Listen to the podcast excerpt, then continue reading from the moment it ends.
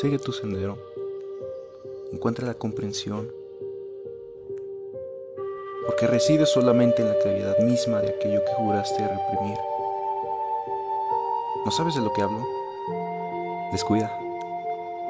No todos están dispuestos a transitar el recorrido impetuoso del conocimiento de la realidad. Realidad. Apego. Sí. Es todo lo que puedo entender. Pero tal vez no comprendo del todo. Más bien, solo necesito algo. Nada que ver con lo que quiero, sino con lo que creo querer. Ese es el dilema. La burbuja o la verdad. La comprensión o el conocimiento el mundo, la Matrix, la oscuridad o la luz. Bien, hoy descubriremos puerta de lo incomprendido y de lo olvidado en tiempos de poca reflexión. Entonces, que sea así. El nombre de pila de Gautama Buda era Siddhartha. Buda no es su nombre, es su despertar. Buda significa simplemente el que está despierto. Gautama Buda es la más famosa de las personas despiertas, pero eso no significa que sea la única. Hubo muchos Budas antes que él, y ha habido otros muchos Budas después de él. Y mientras cada ser humano pueda convertirse en un Buda, seguirán surgiendo nuevos Budas en el futuro, porque cada persona tiene el potencial. Simplemente está esperando el momento adecuado. Algún día, torturado por la realidad externa, desesperado por haberlo visto todo y no haber encontrado nada, te verás obligado a girarte hacia adentro. Estas palabras son citadas del libro titulado Buda, su vida y enseñanzas de Osho. Y bueno, esta pequeña intro eh, yo creo que queda perfecta para el capítulo de hoy ya que pues nos centraremos un poco en lo que es el budismo y lo que implica ser budista en la actualidad y cómo es que ha llegado a mantenerse o deformarse en la, en la actualidad, ¿no es así, Sergio? Así es. Pues sí, o sea, prácticamente, pues eso, ¿no? Implicaciones sobre todo acerca de, pues esta eh, ideología filosófica que ha dado mucho de qué hablar actualmente, sobre todo, pues hemos visto claramente que eh, tanto las corrientes filosóficas occidentales como orientales, pues se han visto muy, muy, muy influenciadas, sobre todo en la vida actual, ¿no? O sea, aunque no lo queramos ver. Tal vez no de cierta manera eh, profunda, o sea, no de la manera profunda como, como se lo hace entender en, en la definición misma de, de la filosofía, pero pues simplemente todos sabemos actualmente pues qué es budismo, o sea, a lo mejor no todos tienen... Hemos oído hablar, ¿no? Más bien. Yo creo que hemos oído hablar, exacto, o sea, alguna vez hemos oído, hemos oído hablar de, de qué es budismo, ¿no? A lo mejor unos otros pues tal vez sí saben un poquito más acerca de lo que implica pues ahondar un poquito en la filosofía en sí, ¿no? Y bueno, eh, concluyendo esta breve introducción que les dimos mi, compañero Sergio y yo, pues bueno, continuaré un poco profundizando en qué es el budismo. Y bueno, el budismo en sí es una filosofía oriental que está orientada ahora sí que al conocimiento interior de nosotros, al meditar, a eliminar algunos defectos psicológicos que tal vez reprimen lo que tenemos en realidad dentro. Eh, por eso algunas personas dicen que el camino a la verdad es el budismo, ya que la verdad está dentro de nosotros. Y bueno, en sí el mismo término Buda, como fue escuchado en la introducción, significa el despertar de alguien, ¿no? Eh, muchas definiciones. Así es, tiene, tiene más de cinco definiciones esta palabra. De hecho, es una de las palabras con más definiciones cuestión del vocablo oriental y occidental. Y bueno, como comenté, la palabra Buda tiene significado desde el despertar de una persona, el, la convivencia con su yo interior, el dejar salir toda la esencia que tenemos dentro, también significa el iluminado, que vendrían siendo sinónimos, ¿no? El despertar y el iluminarse. Pues, no, bueno, pero sí, del despertar. Pues, Así es, eh, también tiene eh, significado el inteligente, el que sabe y comprende y el que conoce la verdad. Que bueno, si lo vemos desde un punto subjetivo, los últimos tres significados vienen como más parecidos, ¿no? O sea, el, inteligente, el que conoce, el que, sabe el, que sabe la verdad. Y bueno, ya que les expliqué un poco sobre qué, qué significa Buda y, y un poco sobre qué es el budismo, les voy a platicar un poco sobre el, el propósito del budismo, ¿no? que vendría siendo el conocer la verdad. Como les había explicado, es muy importante interiorizar, ¿no? Interiorizar con uno mismo, ya que dentro de uno mismo hay muchísimas eh, verdades por encontrar que a veces nuestros defectos reprimen. Tales defectos son como la, ira, la avaricia, la lujuria, eh, la gula, y bueno. Y pues sí, este sinfín de emociones eh, representan los efectos psicológicos que reprimen nuestra esencia, ¿no? Y bueno, una de las, como, como les comentaba, uno de los principales objetivos del budismo es el ayudarnos a, eliminarlos, ¿no? Y a dejar que, que salga nuestro, nuestro yo interior y, el conocernos, conocer la verdad. Y también, bueno, una de las principales definiciones presentes en el budismo es el deseo. Eh, el, budismo nos explica que el deseo es la madre de todos los efectos psicológicos, ya que pues podemos tener deseo de tener más dinero y de ahí se origina la, la avaricia, la codicia, la, envidia. Al, igual que podemos tener deseo de tener, no sé, todo lo que, lo que existe, Así es, desde materiales, terrenales. Eh, pues yo creo que todo, un sinfín de, de deseos están intrínsecamente pues encontrados en todo lo que tiene que ver con las emociones en sí, así como, como dice Eric. Eh, el deseo principalmente pues es el factor principal por el cual mucha gente sufre en este mundo, ¿no? Entonces, uno de los principales objetivos del budismo es, eh, de hecho, eliminar el sufrimiento, ¿no? Eliminar el sufrimiento, pero no de la manera como la gente eh, acostumbra a verlo últimamente, ¿no? Sino más bien eliminarlo pero a través de la comprensión de sus propias emociones y sobre todo de, su propia inteligencia y de su realidad misma, ¿no? Solamente de esa manera va a poder trascender el deseo, ¿no? Y de ese deseo se va a trascender el amor, que principalmente es uno de los factores por los cuales lucha el budismo, aunque no es el único y ciertamente pues no se tiene que limitar a ello, ya que del, amor pues surgen otros factores como podría ser ya en este caso pues la trascendencia a la iluminación misma, en el que si, bien existen las emociones aún por el hecho de que tú estás en un cuerpo y estás en el mundo, eh, más bien las trasciendes a algo que no podría, no se podría explicar a menos que pues tú mismo eh, lo percibas, ¿no? Pero eso solamente se va, se, va, se va a percibir hasta que tú llegues a tal estado de de iluminación, a ese estado de energía, ¿no? De cierta manera. Y, qué bueno que tocaste ese término de iluminación. Eh, muchos se preguntarán y muchos ya sabrán qué es iluminación, ¿no? Pero bueno, la, la iluminación sería el estado de alerta, ¿no? El estado de vigilia, el estar atento a todo lo que, lo que transcurre alrededor de ti, ¿no? Desde, desde estar atento a que tienes un acceso de un defecto psicológico y eliminarlo, estar alerta a todo lo que pasa a tu alrededor, ¿no? Más que nada. Y, y bueno, el budismo, de hecho, también dice que la mayoría de las personas estamos dormidos, sin ni siquiera saberlo.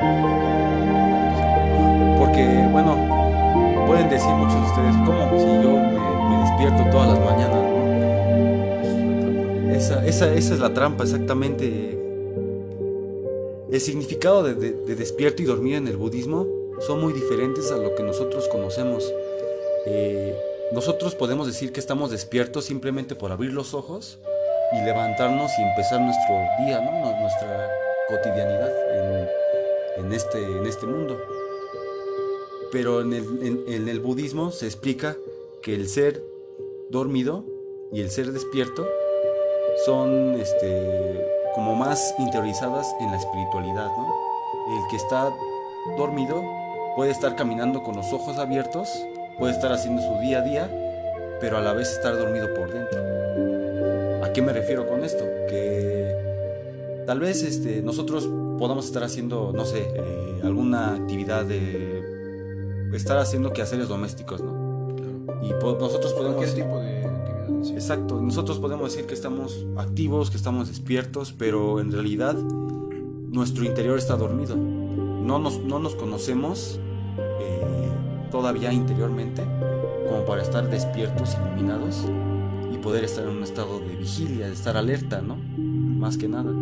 Entonces, esa es la verdadera diferencia entre estar despierto en términos generales y estar despierto en términos de budismo, ¿no? El que estar en, estar en un estado de alerta total siempre, de vigilia, estar consciente de todo lo que hacemos. Y pues el estar despierto en términos generales pues es el simplemente levantarse de la cama, ¿no? Y bueno, ya que tomas eh, el tema de del estar despierto y el estar dormido pues consecuentemente tiene mucho que ver con eh, las imposiciones sobre todo y sobre todo los condicionamientos sociales a los que nosotros estamos eh, acostumbrados todo el tiempo, ¿no? Desde el nacimiento hasta actualmente, o sea, hasta el ahora, hasta el presente. Entonces, principalmente lo que hay que decir es que una definición clara también de, del estar dormido e, e implica claramente que tú estás sumergido en una realidad que prácticamente has construido a través de tu subjetividad terrenal. ¿Ok? ¿Por qué? Porque es una subjetividad que, que está vinculada muchísimo, muchísimo hacia los criterios que tú le das a las cosas o a la gente misma, ¿no? O sea, hacia lo que tú crees. Porque prácticamente también habla el budismo de que hay que eliminar ciertas creencias, ¿no? también hay que eliminar las creencias porque las creencias limitan tu espíritu. Entonces se podría decir que este, este velo o estos lentes oscuros o este paño oscuro que, que atenta sobre tus ojos es claramente eh, una consecuencia de la subjetividad que se ha construido a, a, través de todas las creencias de las cuales tú eh, has estado pactando en todo el tiempo, ¿no? Todo, toda la vida. Entonces, de cierta manera, el budismo también trata de trascender aquello y eliminar ese velo que prácticamente no te deja ver.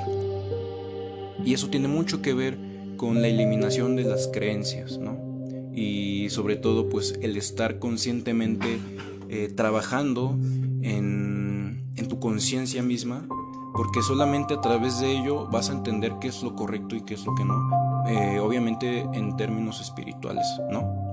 Entonces, este, pues muy importante a tener en cuenta que a eso se refiere. De hecho, podríamos tener este, pues el ejemplo, ¿no? De, de Matrix. Cuando a este tipo, no me acuerdo cómo se llama. Bueno, a Keanu Reeves le vamos a llamar. bueno, a Keanu Reeves este, le ofrecen prácticamente dos píldoras. La píldora azul y la píldora roja. Prácticamente la píldora roja eh, se asemeja, bueno, es prácticamente la definición de la realidad misma, de lo que solamente se puede ver si tú lo quieres así, ¿no? Entonces, y, la azul es este, pues tú, la realidad que has construido a través de, tus creencias y de todos los criterios que has aprendido a, través del tiempo, ¿no? Entonces, eh, a Keanu Reeves le dicen, si, si tú tomas la azul, de eh, despertarás en tu cama como si nada hubiera pasado y seguirás con tu vida normal. Pero más sin en cambio, si tomas la píldora roja, lo que va a pasar es que yo lo único que te estoy haciendo es ofrecerte la realidad. Y, y verás con tus propios ojos, sin criterios y sin nada, sin nada que esté impuesto por, por algo que no es real, eh, pues la realidad. Entonces, esto, esto tiene muchísimo, muchísimo que ver con los objetivos mismos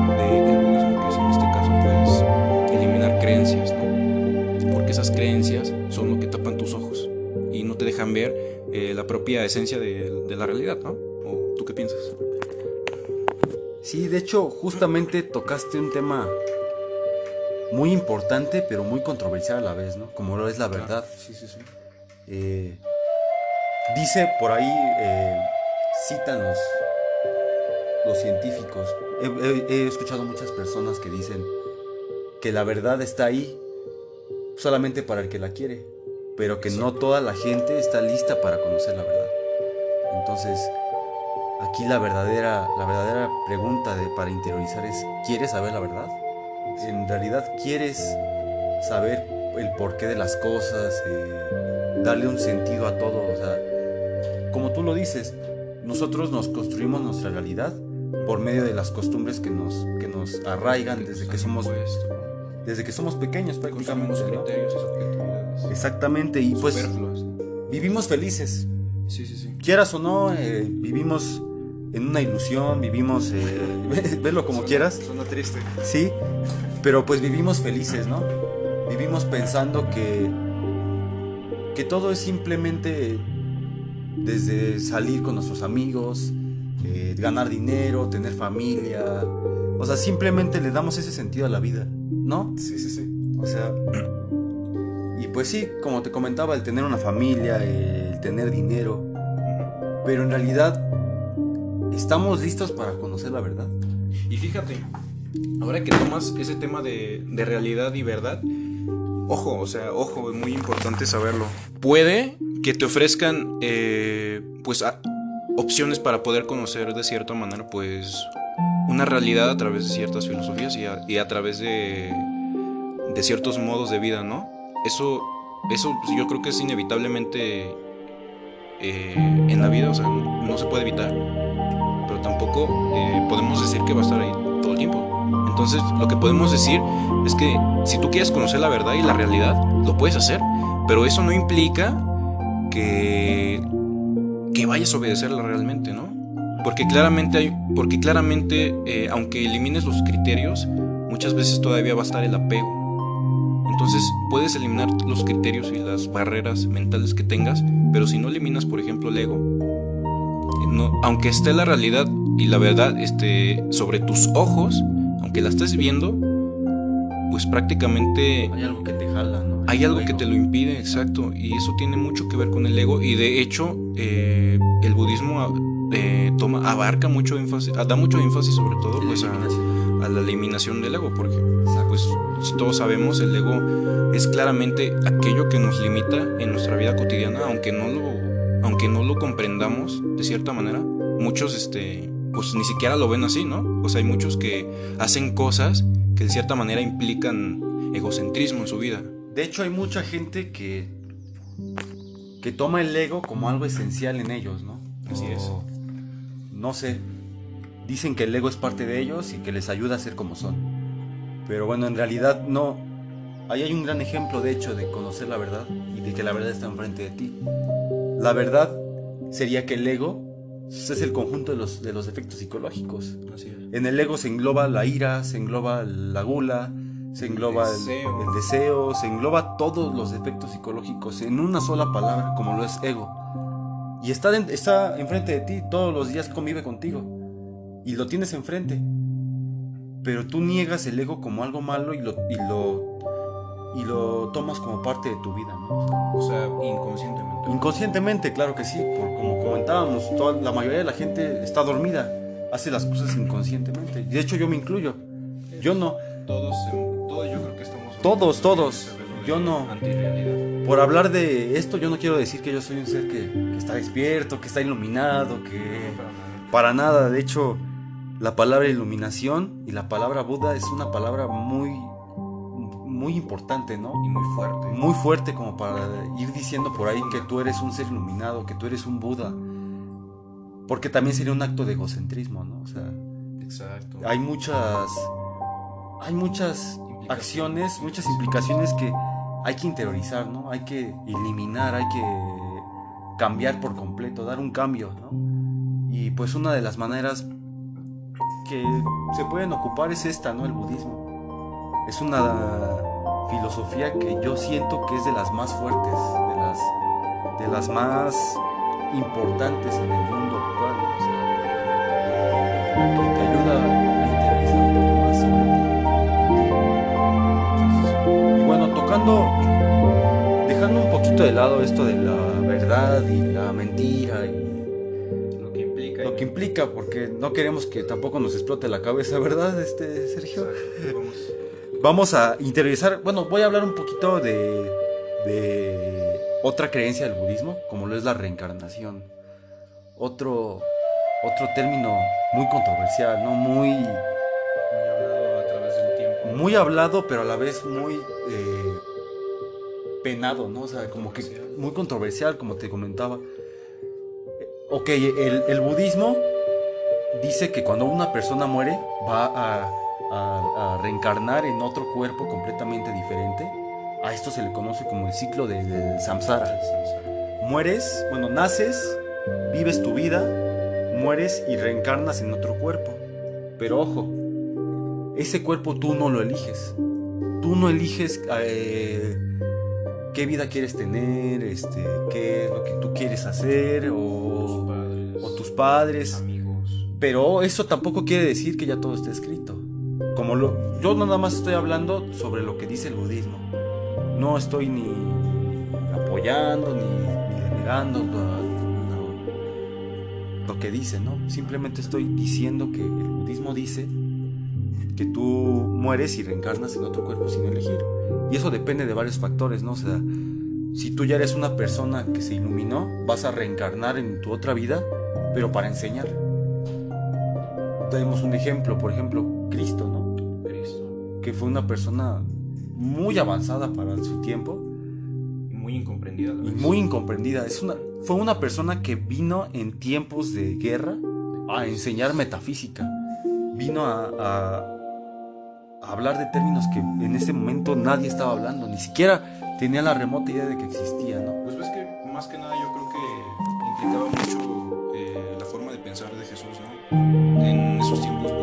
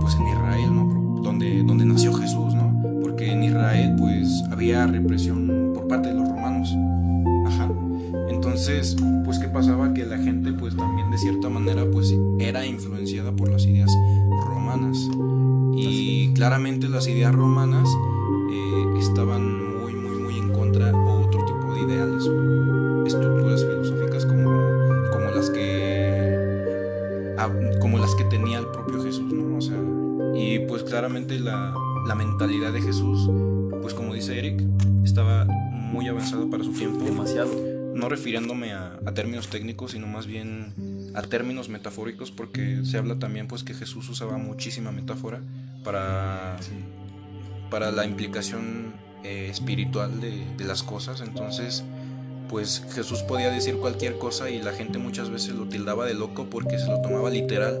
De hecho, este, los sabios dicen que el conocimiento está escrito en metáforas. Nada más como, Sí, sí. como dato, ¿no? O Sí, sea, eso es muy importante este, también porque de hecho eso tiene mucho que ver con el por qué la historia de Jesús o la Biblia no está en la historia. Porque prácticamente... eh, La Biblia está escrita en metáforas, ¿no? Exacto. Todo pura la Biblia es pura, metáfora. pues, pura poesía y metáfora. Exacto. Son metáforas que esconden un conocimiento avanzado que no cualquiera entiende. De hecho, como comentaba al principio del video, ha habido varios Budas, no solamente Siddhartha. Ah, sí, es, es verdad. Ahora que lo mencionas, este, ¿por qué hablamos de Jesús? Porque, pues, en primera, eh, Jesús cuenta como un Buda. Así es. La diferencia, pues, era que eran otros tiempos y como tal en ese entonces, pues, se usó una definición distinta que en este caso es Cristo. Exacto, Ajá. Cristo. Pero prácticamente igual fue una un persona Buda. iluminada. Sí, fue una persona iluminada, fue un Buda, pues prácticamente. Pues sí, como les comentaba, eh, Cristo llegó muy adelantado a su época, pero porque él fue una persona que se dice que en su vida anterior fue una persona que llegó al punto de la iluminación y reencarnó para enseñar, para, aclamar la, la- la palabra de la verdad. Eso es lo que- lo que se dice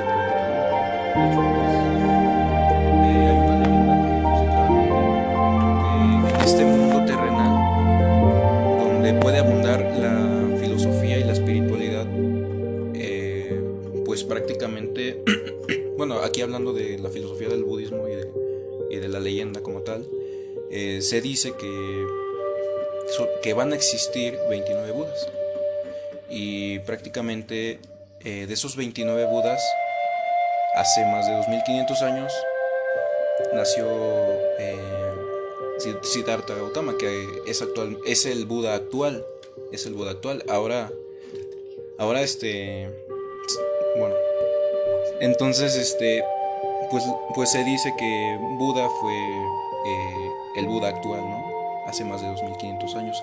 Ahora, según las profecías, se supone que dentro de 100 años o más va a venir otro Buda más para enseñarle a la gente. Pero ojo, esto, esto siempre va a pasar siempre y cuando las enseñanzas se olviden.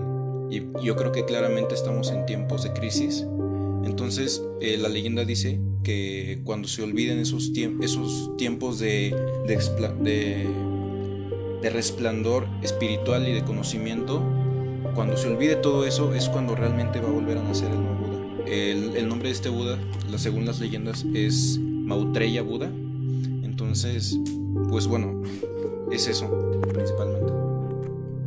Ahora que interiorizaste un poco en este tema de que estamos en tiempos difíciles, que lo estamos, estamos en tiempos de crisis, tiempos de. tiempos de. Despertar también. De despertar. Hay, hay, hay mucho cambio en este. Hay mucho cambio en esta época, ¿no? Son tiempos de, cambio energético, de, de despertar. Bueno, cuenta la historia que Siddhartha Gautama nació en un lugar con muchos lujos. Fue hijo de- de reyes, del emperador. Estuvo viviendo en un castillo de oro, rodeado de lujos, de excesos, eh, de mujeres. Él solo veía lo que era la felicidad, el, deseo de algo bien, o sea, el estar conviviendo con lujos, con todo bien prácticamente, ¿no?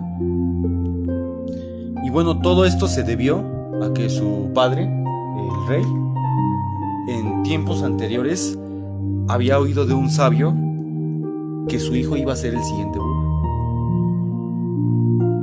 Pero él quería, como era su único hijo, el, el heredero, su padre quería que pues viviera rodeado de lujos para que no conociera nada del mundo exterior y se volviera espiritualista, ¿no? se volviera monje. Eh, lo quería tener simplemente ahí, pues, en una burbuja, En la esfera de una realidad ilusoria. Exactamente, en la esfera de una realidad creada por lujos, por ego, por, por excesos. Y bueno, transcurrieron los días, eh, pues Buda, que Siddhartha vivió ahí, tranquilamente.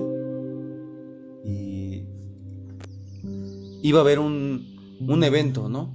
Donde se iba a invitar a, a puros jóvenes. Y este, esta fiesta, este evento, iba a ser inaugurada por el príncipe, eh, Siddhartha. Y todo, y todo iba normal, ¿no? O sea, la fiesta empezó, el, príncipe Siddhartha estaba, estaba ahí presente. Y al ver esto, metafóricamente hablando, vieron, lo vieron unos uh, dioses, ¿no?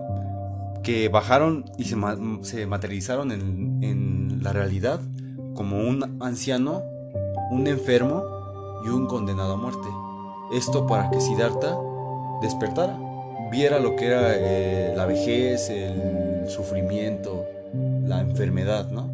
Ya que había visto a puros lujos, puros jóvenes. No conocía la enfermedad, nada de eso, nada de eso. Y pues bueno, al ver esto, pues se empezó a cuestionar, ¿no? Se empezó a empezó a ver que la realidad no era como él la conocía, que en realidad era otra. Y se empezó a cuestionar, eh, este hasta que un día decidió emprender un viaje. ¿O no? Sí, de hecho, pues después de, de, de toda esta guerra de preguntas que de cierta manera pues abrieron la conciencia de, de Siddhartha Gautama, eh, él decide prácticamente dejarlo todo, abandonarlo todo. Entonces, el chofer que estaba al lado de él eh, escuchó sus palabras de el cual eran, ¿sabes qué?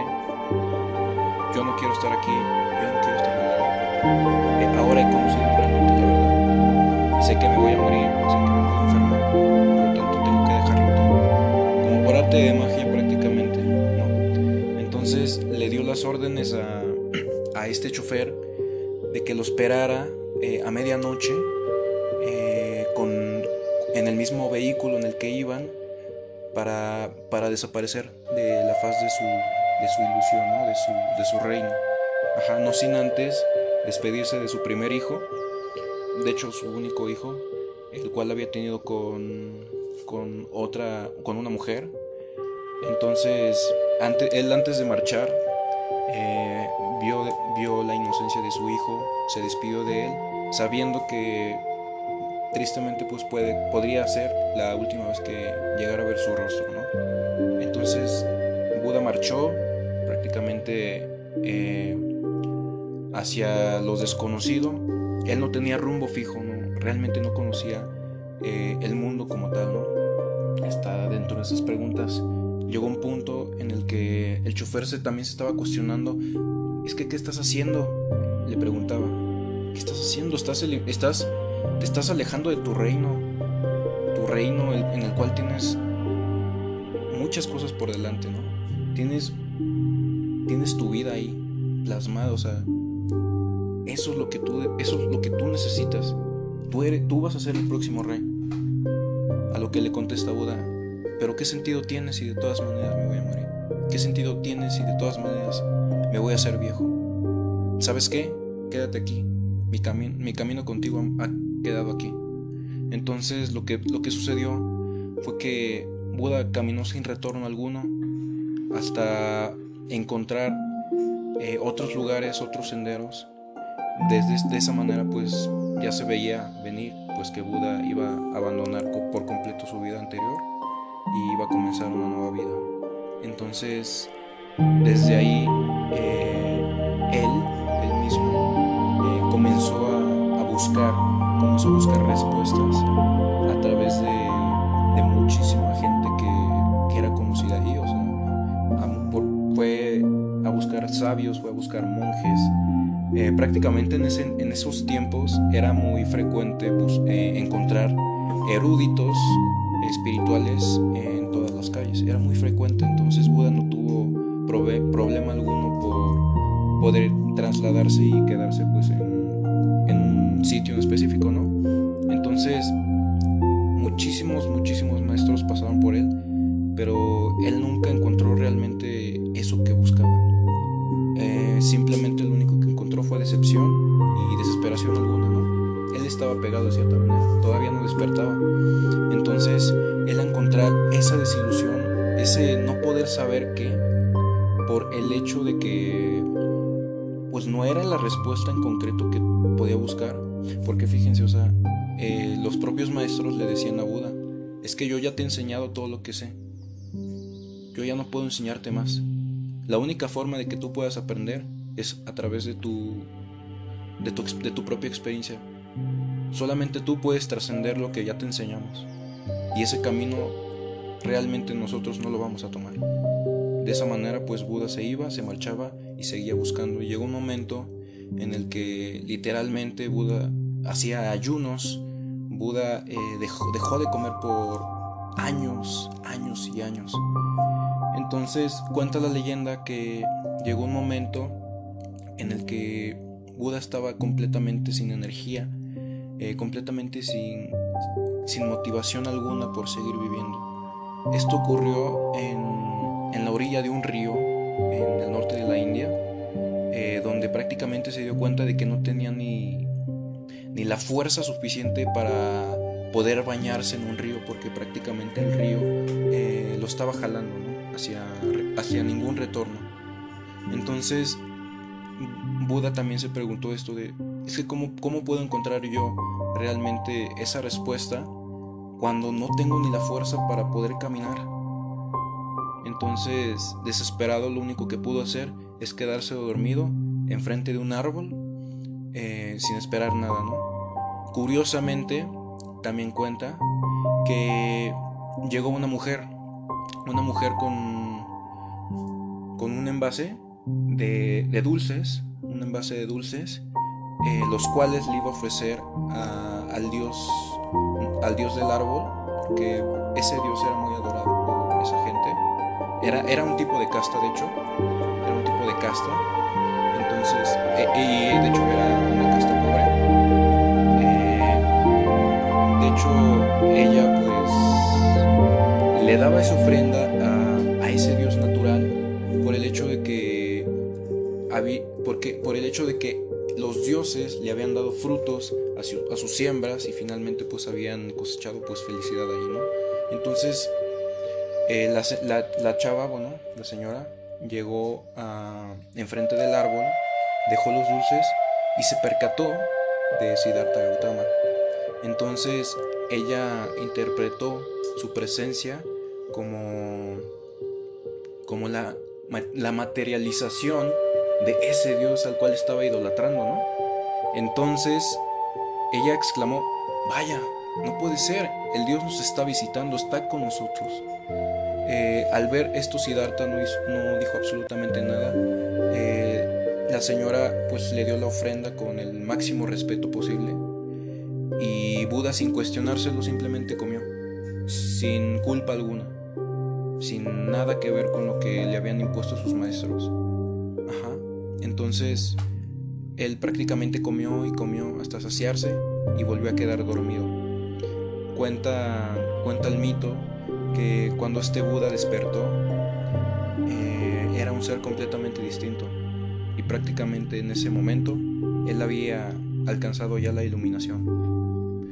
Ya no, ya no existía deseo en él, eh, ya no existía miedo y si existía pues ya lo había trascendido en amor.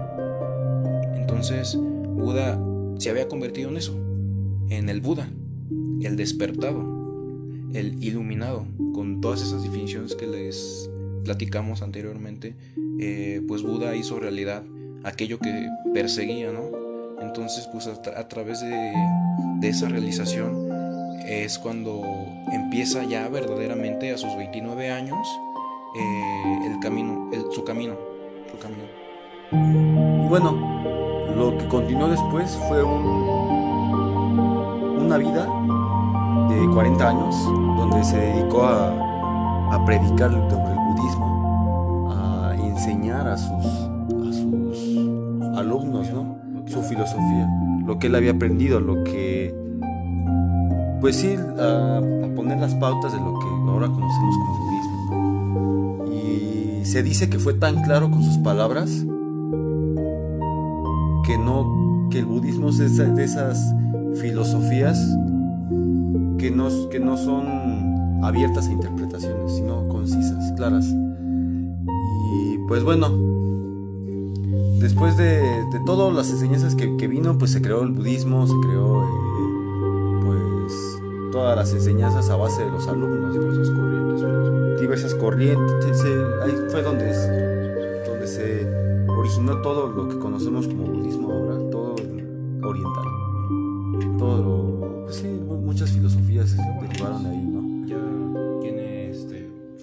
diversas o sea, a través de, esa corriente filosófica, eh, esa corriente misma pues se, diversificó, se amplió. Eh, por ejemplo, tenemos el budismo tibetano, el budismo de Japón, no es el mismo que el budismo ni el budismo tibetano. entonces, podríamos decir que prácticamente el budismo pues se amplió, pero ojo, eh, al momento de morir Buda, yo creo que transcurrieron mm, al menos 500 años y en el país en el que se fundó, en el que se enseñó, desapareció en la India prácticamente y se dio más énfasis, eh, se siguió con, con la enseñanza en otros países que actualmente conocemos como China eh, e, e India en algunos lugares, pero prácticamente fue más en.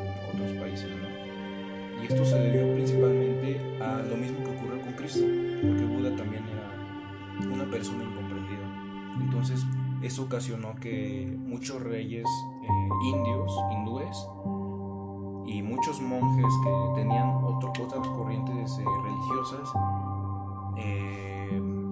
conspiraran, conspiraran en contra del budismo para que finalmente pues, fuera, fuera Chao de, la India. ¿Es eso? Pues sí, eh, prácticamente pues sí, igual fueron... Pues al final de cuentas, los budas son personas incomprendidas, ¿no? Son personas que están tan avanzadas en sus conocimientos que pues, la verdad, muy, por muy pocas personas son comprendidas, ¿no? Y ahora venimos a, a una pregunta importante, tal vez.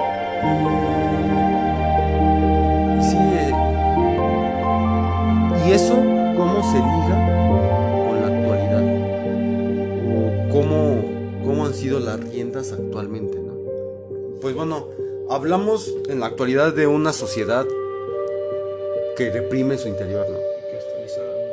Una sociedad que tiene una realidad colectiva, aunque pues todas las personas tienen una diferente percepción, una diferente realidad, como ya lo habíamos comentado, pues me parece que ahorita en la realidad, justo ahorita, más que nada, es una realidad colectiva, ¿no? Una realidad que muchos comparten, muchos pues tienen la, misma, ¿no? Y pues bueno, este tipo de filosofías son eh, tipo de cosas que pueden salvar a una persona, o sea, pueden ayudar a interiorizarse y pueden ayudar a, a que en realidad vean la, la verdad de la vida, ¿no? O sea, el por qué estamos aquí, el por qué, el por, el por qué existe lo que existe, el por qué tenemos que interiorizar, el por qué, o sea, el encontrar la verdad, el camino hacia la verdad. Es estas filosofías son en realidad las que nos pueden ayudar a interiorizar en eso, ¿no crees? O sea, la, la espiritualidad es tan importante como el ganar dinero, ¿no? para la sociedad. Sí, aunque bueno, podríamos decir que ya eh, hay veces en las que consideramos ya el dinero como religión. Sí, sí, el, capitalismo, todo lo que tenga que ver con, con comprar, con consumir, es nuestra, pues nuestra realidad, ¿no? Me incluyo. Me incluyo, pues yo creo que tú también te incluyes, ¿no? O sea, sí, sí, al final este, pues estamos vagamente influenciados. Vivimos en una sociedad, por el capitalismo. Sí. por lo que transcurre actualmente, pues, en, en este mundo no consumista pues vivimos en una sociedad que para bien o para mal es así y no podemos nosotros cambiar la sociedad como, como persona. Lo que podemos hacer es cambiar nosotros a través del conocimiento, de... Pues no estoy diciendo que el budismo sea la solución, pero tal vez sí sea como que el empuje para empezar a interiorizar en lo que es la espiritualidad. Y pues ahora unos pequeños tips de cómo podían, si les interesó un poco sobre lo que, sobre esta filosofía, sobre, sobre todo lo que les platicamos durante el podcast, pues yo sí les voy a dar unos pequeños tips de cómo podían llevarlo a cabo en su, en su día a día. Pues bueno, una de esas sería que se hicieran el hábito de meditar, ya que en las enseñanzas de Buda se dice que la meditación es la única manera de llegar a la iluminación. Muchos de ustedes y de verdad se preguntarán qué es meditar, qué es. Yo solamente sé que es sentarme y pensar, Pero no, en realidad la, la meditación Más allá, va más allá de pensar, de hecho. de hecho va más allá de, de pensar, de, va más allá de, de todo lo que conocemos. El meditar se puede resumir como el silenciar la mente, ¿no? el no pensar en nada, el simplemente estar, Fluir. fluir, estar en un estado de alerta, estado de vigilia, estar atento a todo lo que pasa a nuestro alrededor. Y pues justo en ese momento es cuando nosotros eliminamos nuestros efectos psicológicos, cabe, cabe mencionarlo, o sea, es el momento en el que en verdad nosotros nos interiorizamos y empezamos a luchar contra nosotros mismos. Es una lucha muy difícil, pero es la solución para, pues, interiorizarnos, ¿no? El liberarnos de- del ego, el luchar contra nosotros mismos mediante la meditación, ¿no? Yo creo que eso es, ese es mi tip más que nada, eh, el iniciarse en la meditación, que se inicien, que se animen a, a meditar, no pasa nada, de verdad es, es un acto que te libera. Aunque bueno, no es fácil, ¿no? No, no es nada fácil, de verdad. O sea, para aprender a meditar bien se lleva a cabo, pues hasta a veces una vida entera, ¿no? Y pues yo creo que una vida a veces no te basta para aprender a meditar bien. Pero pues el chiste es animarse, ¿no? El intentar, el estar siempre eh, haciendo algo que nos ayude a nosotros mismos, que nos construya. Y pues una de estas sería pues la meditación. Simplemente inténtenlo. eh.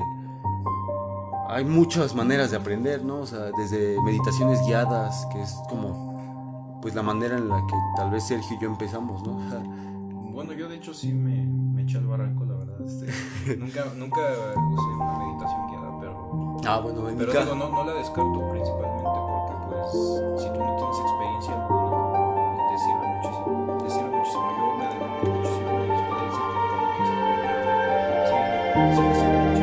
mi caso, pues yo sí empecé con meditaciones guiadas, con, pues sí, lo, lo- lo básico. Y pues ya poco a poco, pues tú solito vas descubriéndote y vas viendo cuáles son tus maneras de meditar, ¿no? Desde estar, no sé, acostado, eh, estar, no sé, estar sentado y meditar, encontrar algunas posiciones más cómodas, pero bueno, el chiste es empezar, ¿no? Claro. De la manera que sea, pero pues empezar. ¿Tú tienes algún tip que dar a nuestros, oyentes, Sergio? Sí, bueno, eh, yo creo que hay que hacer también muy importante, eh, hacer énfasis en lo que yo considero que también es importante eh, a la hora de meditar y yo creo que sería un tip en conciso pues muy muy muy primordial que es este pues mantener de cierta manera una conciencia de, lo que fluctúa pues a, a tu alrededor, ¿no? A través de lo que tú puedes observar.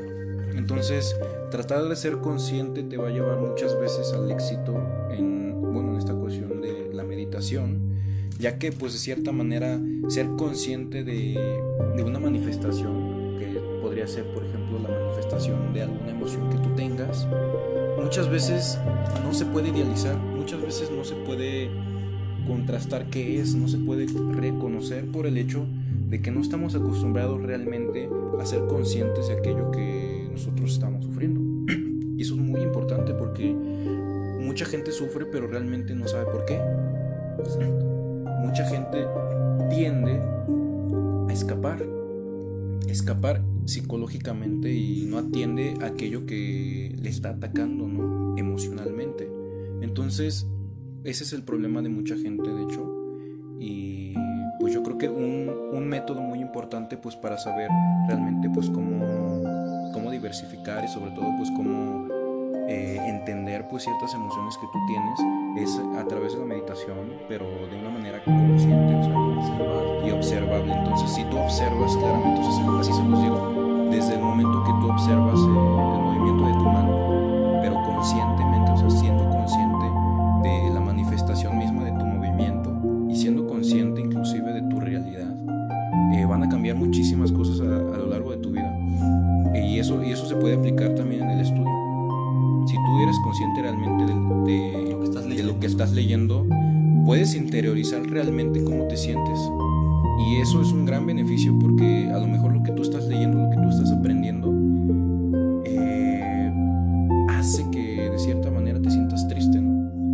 significa eso, pues ese, ese, podría ser un sinónimo, como dice Eric, de que no estás haciendo realmente lo correcto.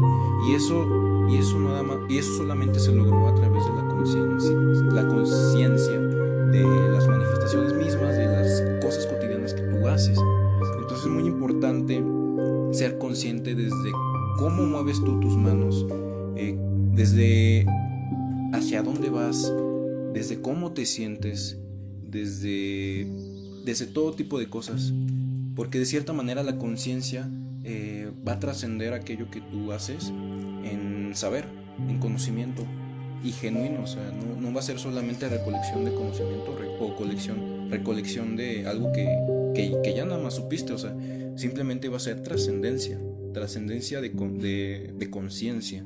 Entonces un principal, un principal este, punto aquí de tener en cuenta y uno de los más principales yo creo sería pues ser consciente en tu vida diaria, ser consciente en cómo cocinas, eh, ser consciente cuando te despiertas, ser consciente cómo lavas y muy importante esto también lo puedes aplicar con tu familia, ser consciente cómo te llevas con tu familia. Y, y créeme que si eres consciente realmente de cómo son tus relaciones personales, eh, van, a, van, a, surgir preguntas. Eso que ni que van a surgir preguntas y a través de esas preguntas va, va, van a surgir este, criterios, van a surgir cuestiones que vas a cuestionar tú y simple y solamente de esa manera vas a poder tú lograr inclusive un cambio eh, muy grande ¿no? en tus relaciones personales. Entonces eh, hay que aclarar que esto no es fácil. Esto no es fácil porque pues hay distintas, hay distintas formas de conciencia de cómo tú puedes concientizar eh, tu realidad.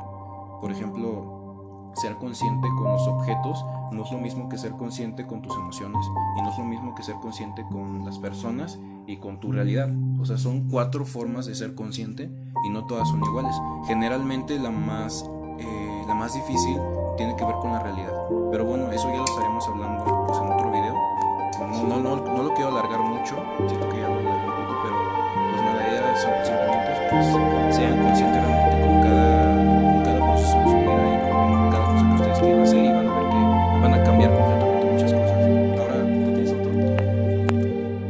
Pues más bien tengo que comentar sobre, sobre, tu, sobre tu tip.